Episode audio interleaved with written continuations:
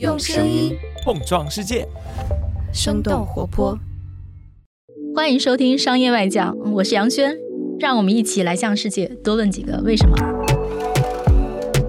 在这个快速变化、信息爆炸的世界，挑选你不容错过的商业现象，了解以不变应万变的本质逻辑。嗨，大家好，欢迎收听这一期的商业外讲，我是杨轩，一个观察人类在各种风口里反复横跳的主编。这次呢，是我们跟组织进化论的一期串台节目，要聊一个很有意思的 case，就是呃，我们请到了泡泡玛特的技术研发中心的产品负责人邹浩，他干了一个什么事儿呢？我们听说他带了一支其实人数不多的小团队，蛮小哈，就只有十来人，然后呢，让泡泡玛特一年多挣了十亿。嗯，嗨，哎，周浩跟大家打个招呼吧。Hello，大家好，我叫周浩。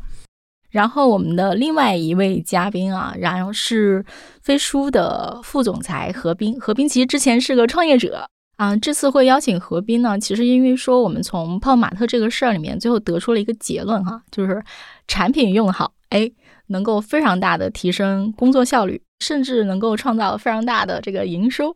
所以呢，我觉得我们的故事可以先从邹浩这边开始讲起。哎，邹浩，能不能聊聊看啊？就是你是怎么去到泡泡玛特这家公司的，以及你去到这家公司的时候，你会觉得说，哎，这家公司有什么业务增长点，或者说有什么事儿是你可以做的？我是一九年到的泡玛特，然后我到泡玛特的经历可能比较特殊。特殊在几个点上，第一个点就是我其实是一七年就了解过这家公司以及它的业务，是因为我老婆是泡玛特很早的一个粉丝，比我还要早，她可能一零年就开始了解泡玛特这家公司了。然后一七年的时候自己经常花钱，对对对对，一七年的时候就带我到，我女朋友也是，一七年就带我到那个当时叫 BTS。中文全称叫做北京潮流国际艺术展，就是泡玛特办的，每年会办两届。在在疫情前啊，就是在上海和北京分别会办一场，呃，十万人规模的这种潮流玩具的大型的国际的展览，会来自世界各国家和各地区，然后至少四百家以上的一些。参展商和设计师还有艺术家们会来到这儿。我是一七年的时候通过这展会看到，哦，这个事情还蛮有意思，因为之前确实没有人以为它就是一个几十块钱一个小手办。没到展览的现场，亲身感受到那种粉丝的热情，一个行业的这个蓬勃发展的时候，其实没有那么大的一个感触。突然就被洗脑了。对对对，然后才会说，呃，就是哇的一种感觉。这是一七年我对呃泡玛特第一个印象。到了泡玛特之后，就其实还经历过蛮蛮多不同类型的项目的，还还有蛮蛮多很波折的，也是内部创业的小故事，我可以后期再分享。都是创业者，听出来了，都有创业者精神，大概就是这样的一个过程。嗯，哎，那经过了内部的一些，比如说适应啊，然后小波折啊，然后哎，你是怎么会？最后想到说，哎，我要去做一个，现在你们管它怎么怎么称呼？就是我们外面看是个小程序，但你们内部应该会有一个你们对它的定义。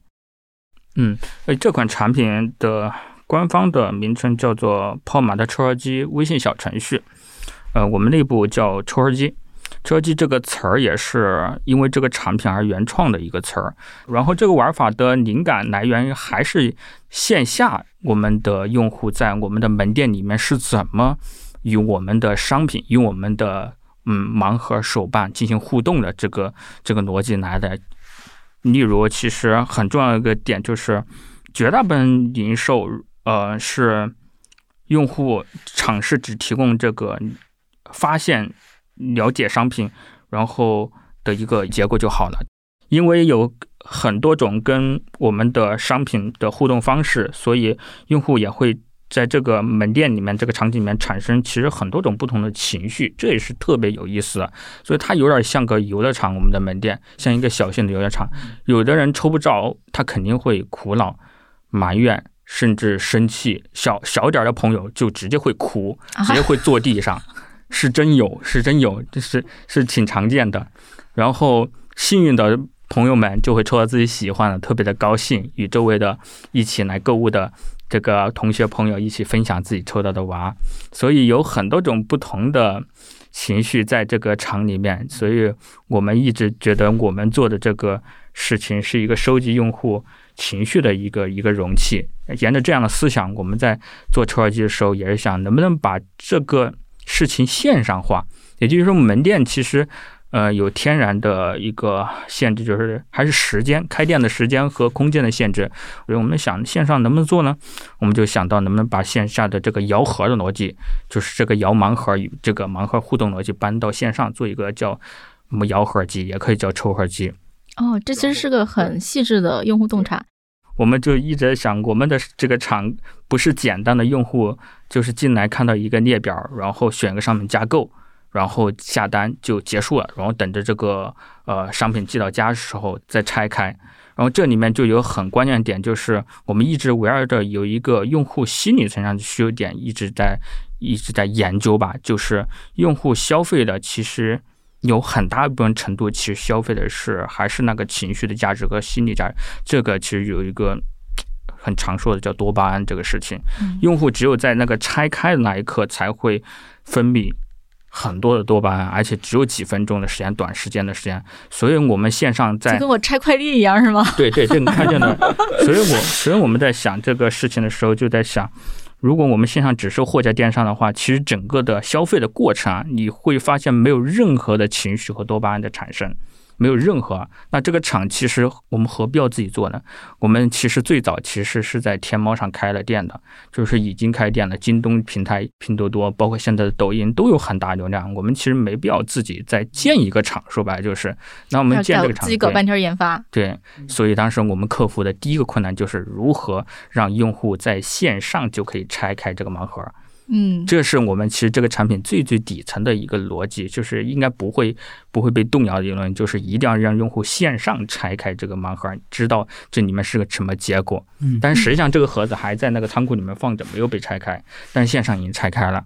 嗯，其实你说二零一八年、二零一九年那个时候，其实正是新零售这个概念如火如荼的时候。对吧？大家看到可能更多是说，比如说我怎么把信息全都搜集到我的 app 里，然后怎么把那个用户的信息，然后做一个实时的 update，我去管理门店。但是可能就是跟你刚讲的其实不一样，你们是非常基于说理解自己的用户需求，然后做了一个很不一样的东西出来。对，但刚才听泡泡玛特这个是有很深的对自己用户的理解，而且。找的点也很确定，就是要做一个可能不同的场，这个场能让用户在线上也能体现到那种兴奋感和那种愉悦感。对我觉得这这个找的特别准。嗯，对。哎，你们在找这个用户的这个需求点的时候，有过犹豫，或者说有过其他的选项吗？还是就是非常坚定的就选了这个点上去做？在上线的时候，其实上面老，其实公司有挺多声音，其实是。不太赞同的是真的，都是说白就是看不懂这个事情。我们当时也可能，我们在这听着觉得非常 make sense。为什么你们公司内部人这是因为现在已经有结果了，这是有结果的，这是有结果。但是刚做的时候是有巨大的不确定性的。我觉得创业里面很重要的事情就是先得先得落地，落下去之后，你得拿到直接的市场和用户的反馈，然后再去撬动。更多的一些资源，更多的一些大家的一些关注度和和兴趣，然后进入到里面去，然后去推广你的产品。所以说回来，就是现在抽儿机的核心逻辑、玩法逻辑，其实跟四年前没有本质的区别。因为你其实也是一个管团队的管理者和一个产品的管理者，然后你会觉得说，哎，我在做产品开发，还有我在做团队开发的时候，是不是有一些你自己的，我不知道你的方法或者说你的 insight 是可以分享的？我在到泡玛特之前是在腾讯做过几年的产品，其实我自己会有比较大的一个一个感受的区别。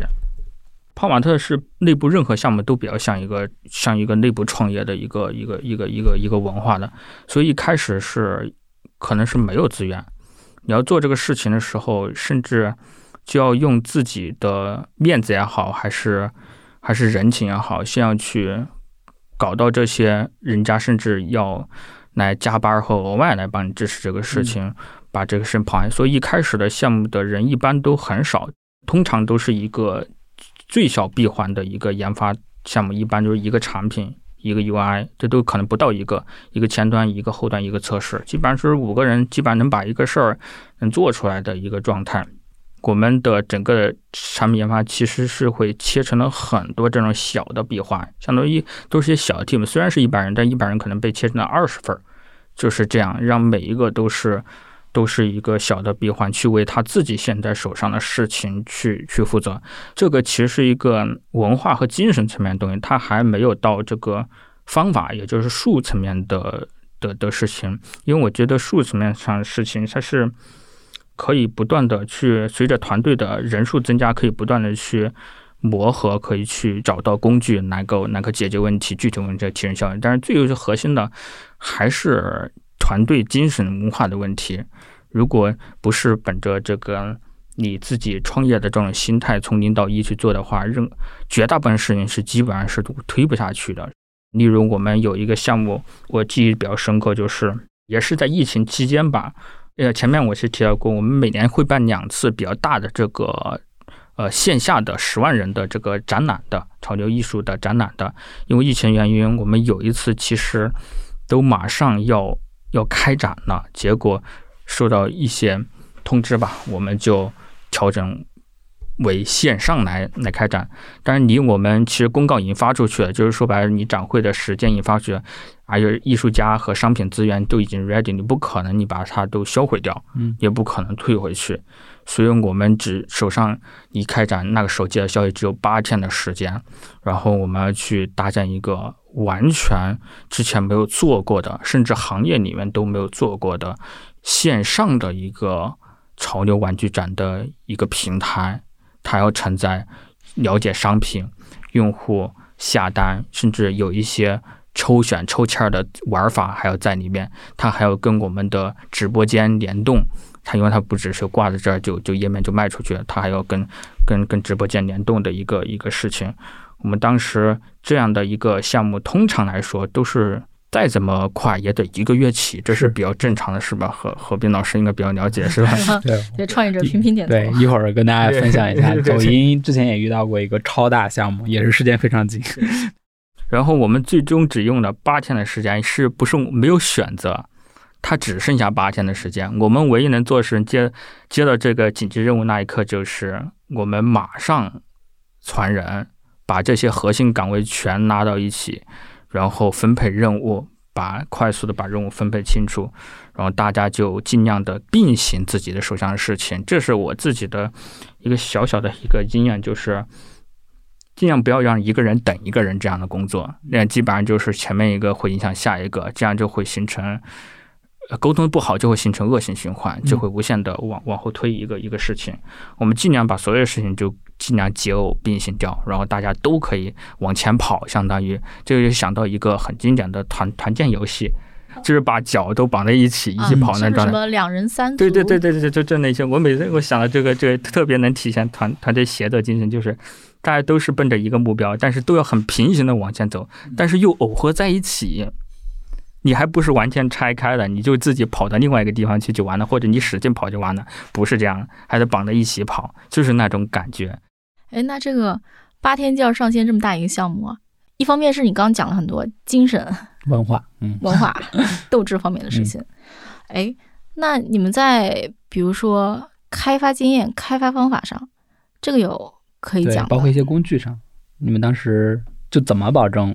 这些人能在八天做好信息的对齐、目标的对齐，一起往前的？因为举举个例子啊，假设回回滚到二零零零年，大家就只能靠电话来沟通，只能这个 Word 弄完发来邮件发来发去，我理解其实这个过程还是挺痛苦的，对吧？所以这个过程你们是怎么做到能这么多人在八天的时间达成你刚才说的那个？那叫啥？那个叫怎怎么？两人三组。对，两人三组一起往前走的。是，从工具上其实，呃，也是有一些技巧吧。例如，我们自己总结的几个要点，就是还是团队沟通协作上的要点。第一个就是文档化，口头的工作沟通是容易产生信息误差的和理解的误差的，而如果尽量的书面化。尽量的这个文档化的话，我们就会很客观的，大家看到的是一份东西，而大家看到的文字、画面都会是一致的，这样会尽量的减少信息误差。这就是说到，就是我们用用的飞书文档会把把需求、把分工会写得很清楚，人事物地时就是经常说的要素，这里面最关键还是人事和时间。然后人事和时间事这个事情，通过文档描述清楚之后，其实就剩再剩下两个。关键的因素了，一个人和时间，人和时间是偶在一起的。通常我们容易犯的一个比较常见或第一错误就是，呃，你只找到了人，但是你没有没有约定清楚这个 deadline 是是什么时候，甚至几点。所以把事情做完之后，很重要的事情还是跟这个对应的负责人，然后用飞书的这个项目和系统把人名儿。圈出来，这叫 at 出来，这非常有用这个功能。然后旁边，然后再给它挂一个任务，然后这个任务因为上面有时间的标记，就可以写清楚，应该是呃几月几日几甚至几点应该交付。那这个时候没交付，那个系统肯肯定会自动来通知，或者是延期就会标记上。所以系统的工具是非常在文档沉淀、在自动化的提醒，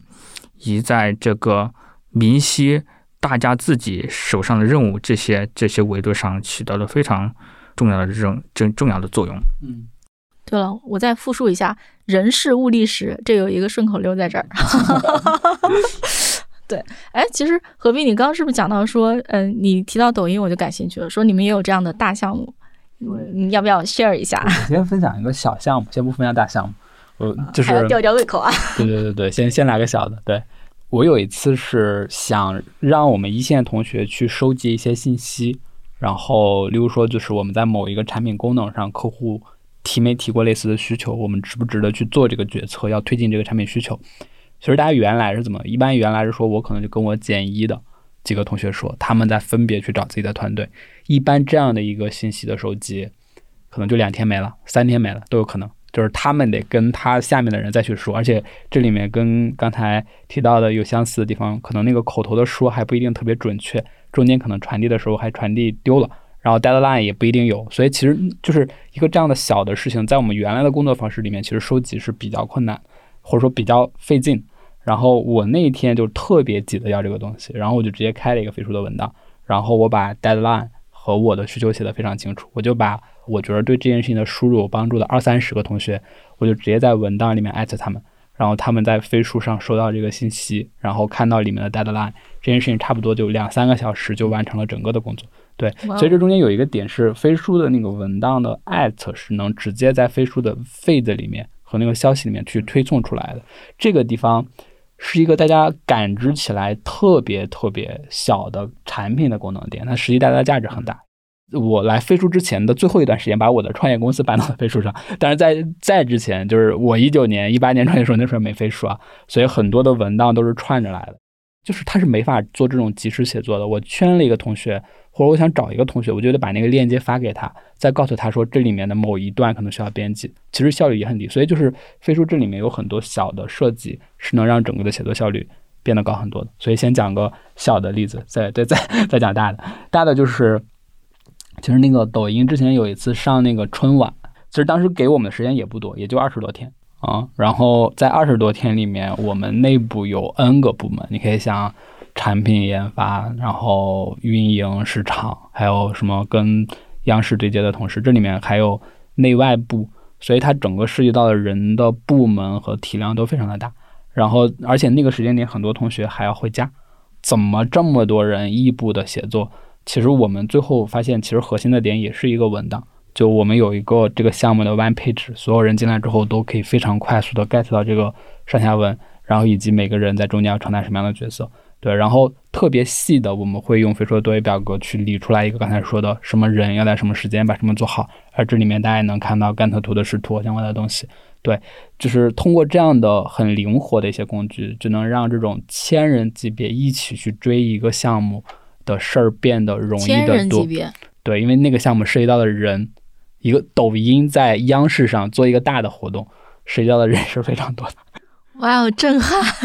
就一起去 focus 在一个大的项目去做，其实我觉得真的得有这样的工具和系统，不然真的是靠嘴、靠说、靠电话、靠原来那个 Word 一个版本一个版本的优化迭代，那个 V 一点零、V 二点零、V 三点零，我觉得是不可想象的。嗯，我觉得这是属于有了大家会觉着很自然，没有如果现在让大家用着用着突然变成没有，会非常的痛苦。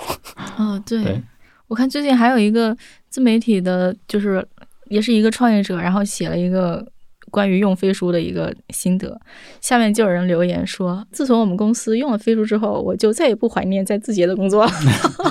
对，所以就是字节的同事离开公司最怀念的是飞书，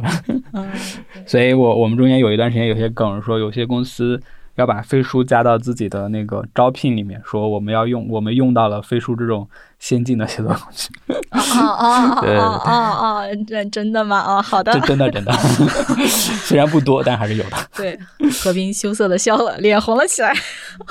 那我们从抖音的这个千人的大故事，然后绕回来啊，绕回到泡泡泡泡玛特这边儿。哎，你刚刚说哈，说你们其实团队涨了两倍。你刚刚说最开始说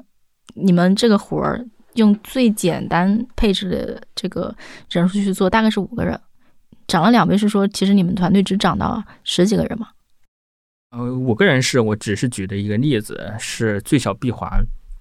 但是我说的这个人数涨两倍，其实是整整个产研，包括产品设计、研发和测试。哎，这个地方我我插几个问题啊，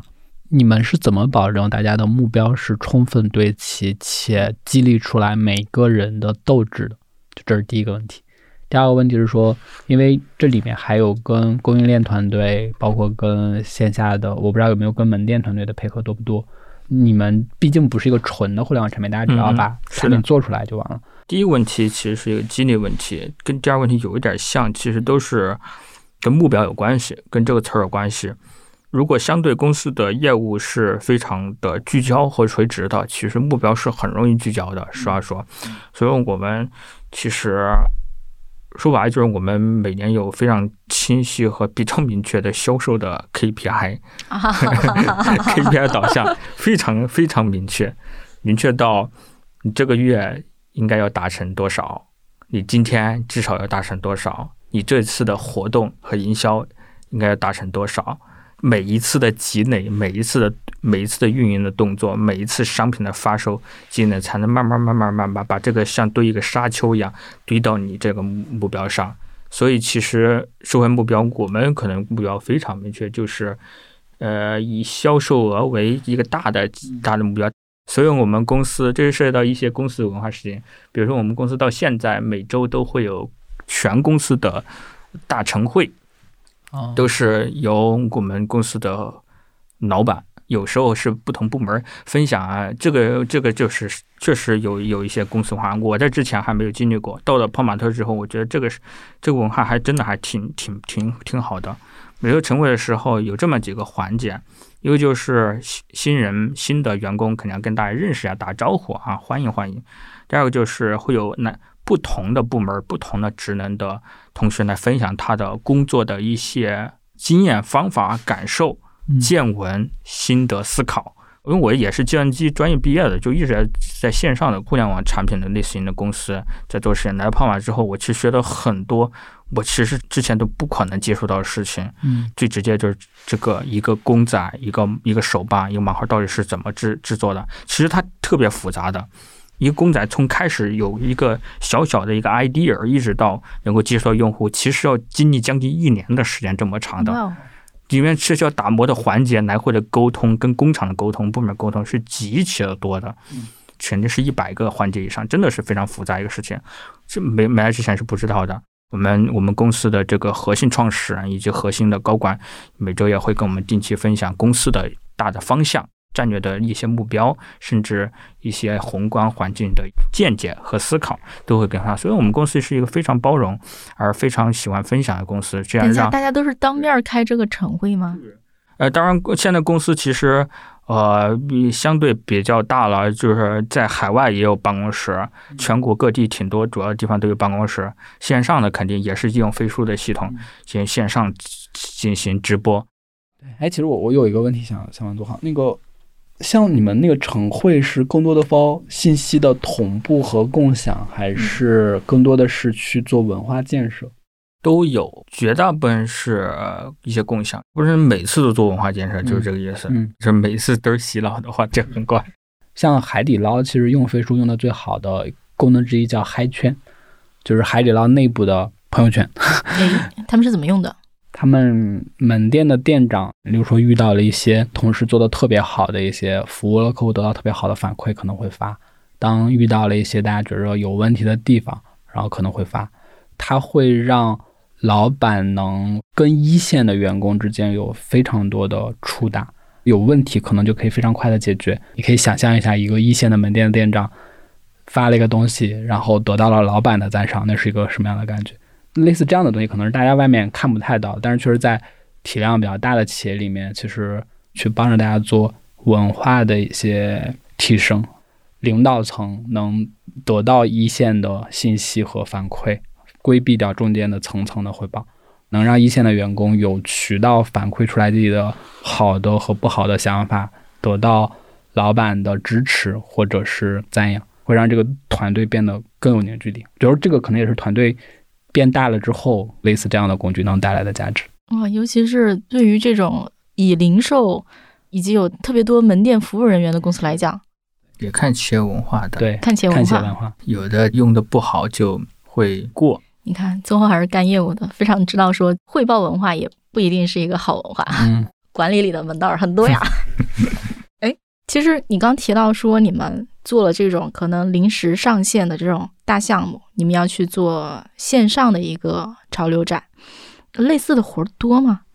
还是说这个可能是疫情期间比较特殊的一个情况？多不多得看老板心情。看老板心情。OK。开玩笑，确实看业务的变化。比如说，说到你们公司大的任务和目标啊，因为我们刚讲，你们做那个抽壳机，可能是一八一九年就开始做了，但是到疫情开始，比如说二零年开始，过去疫情三年，这件事情是不是对于你们这种一个做线上产品的团队，其实提出了更高的要求？嗯，我其实还蛮好奇的，就是这个疫情对于你们这样的公司，再到你们这样的团队，是有一个什么样的影响？承载了大家很高的期望。对对对对，呃，疫情。对我们公司最直接影响肯定是在线下的流量这一块儿，而我们公司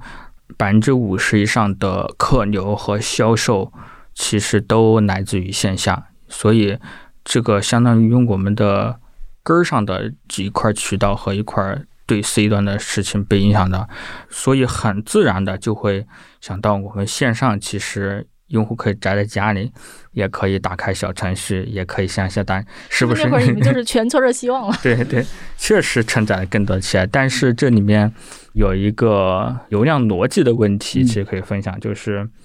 我们公司的绝大部分流量来自于线下。说白了，就是我们以泡马的抽油机小程序为例，前三年没有花过一分钱在线上做过推广，就已经做到了一千万的注册用户。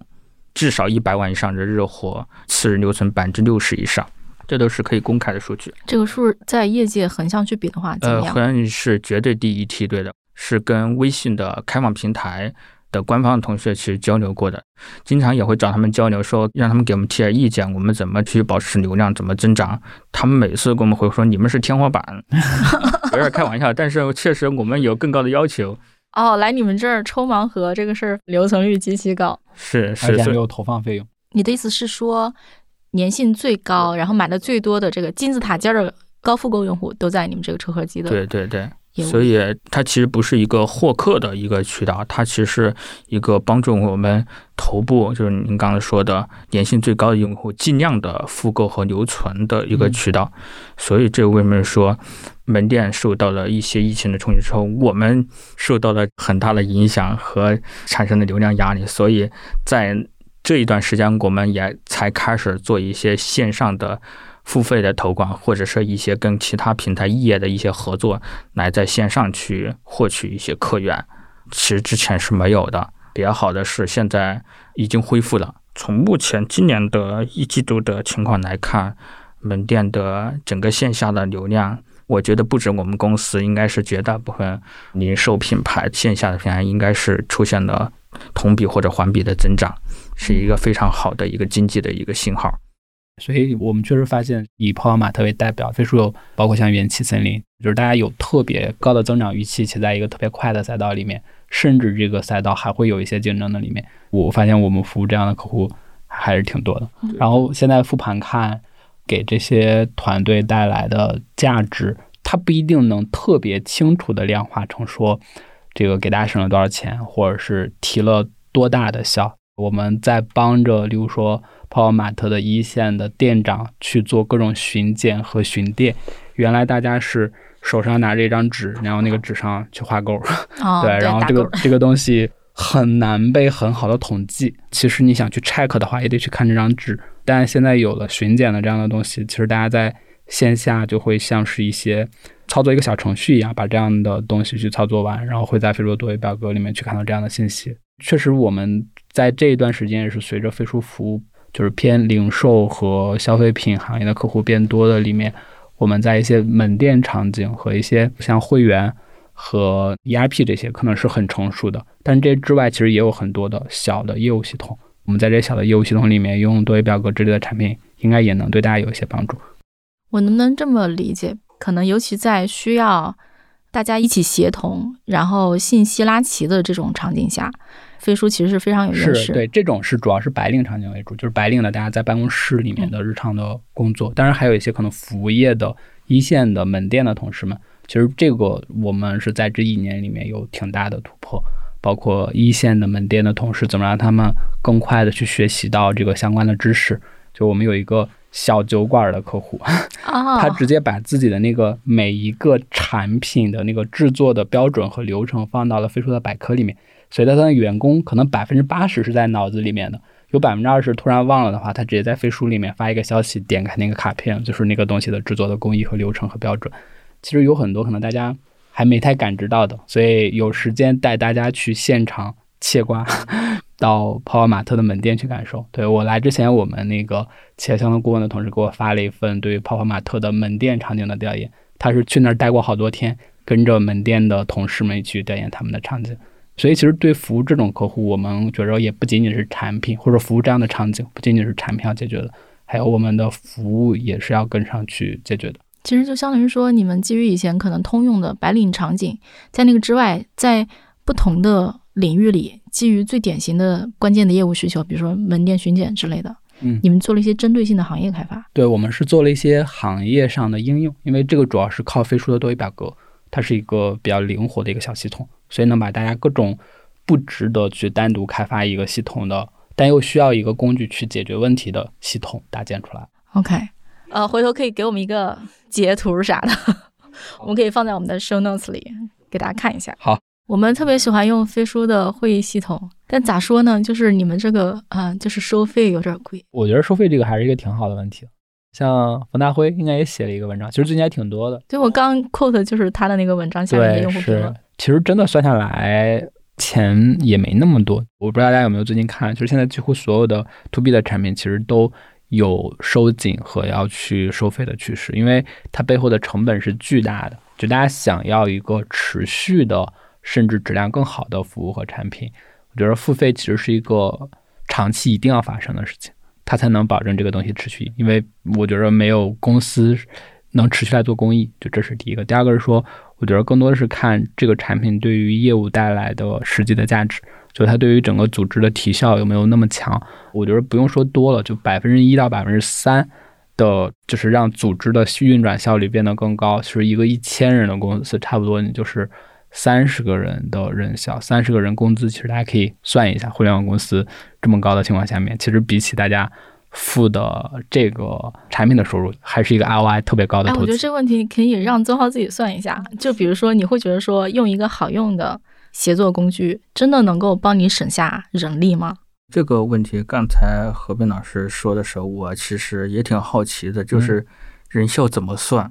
好问题。这个是一个没有标准公式的。对，这个确实是有点难算的一个事儿。但是我们最近在几个客户上，比如说。我们在新希望，它是一个节能的一个系统，就是你什么时候应该关掉一个系统，什么时候应该开这个系统，其实用了多维表格这样的东西，就有点像我们刚才说的那个巡电和巡检，就是你通过多维表格把东西管起来之后，其实能省下来的电费是个确定。我们发现，在新希望那边省的电费有百万这种量级，就光这一个小的场景。所以其实白领我觉得是一个偏感触型的，但是一些很业务的场景是很确定、很清楚的。嗯，OK。当然，有没有另外一个问题，就是公司越复杂，其实越需要。坦诚讲，我觉得一个五十人到一百人的公司，其实用啥都不会有特别大的区别，或者说这个团队就几十个人，我觉得都还好，或者说一二十个人，就真的是喊一嗓子就结束了。当公司越大的时候，其实老板没看到的下面的那些损耗，其实是挺恐怖的。因为我原来创业啊，我靠，每个月看到那几百万的支出，我是肝颤的。我操，这有一堆东西是没看见的。这团队真的是多百分之十的战斗力，就不大的公司。我觉得能省出来的，或者能对业务带来的价值都不止这个数。所以我最后发现，我写一个文档，然后发在群里让大家看，而且我的文档写的简洁清楚一点，是最高效的。这个信息会在团队内非常快的去传递，而且这个传递中间是无损的，而且不用浪费这一百个人。例如说，一百个人一个小时的会，这差不多是十人天的工作量，甚至更多，十到十二人天的工作量。多少钱？我的预判是五到十年之后，在中国大家为工具付费，尤其是企业为工具付费也是个确定的。而且随着中国的人力成本越来越高，大家对这件事情会越来越有感触和感知。对我也蛮希望这样的，因为我们那儿有一个 team 是看企业服务的，嗯，就会看到就是业内最著名的那些公司，比如。之前大家就是过去十年嘛，然后整个一级市场去投那个 to B 企业服务这个赛道，然后大家都会去对标美国，说说你看美国做呃销售系统的，做人力系统的什么的都有对标的非常非常贵的上市大公司，就说哎中国应该也这样，哎十年过去你回到中国，你看中国做那些最大的系统的，比如做销售系统的，做人力系统的。要上市都很困难，这个营收和利润可能的确是达不到上市标准和要求。嗯，你说是这些公司真的做的不好吗？可能也不能这么说，可能就真的是整个土壤还需要一些发酵。对，我觉得大家的付费习惯和付费的意识需要一些培养。另外一块是，我觉得供给层面上其实。真的特别优秀的 SaaS 产品，在国内也确实不太多。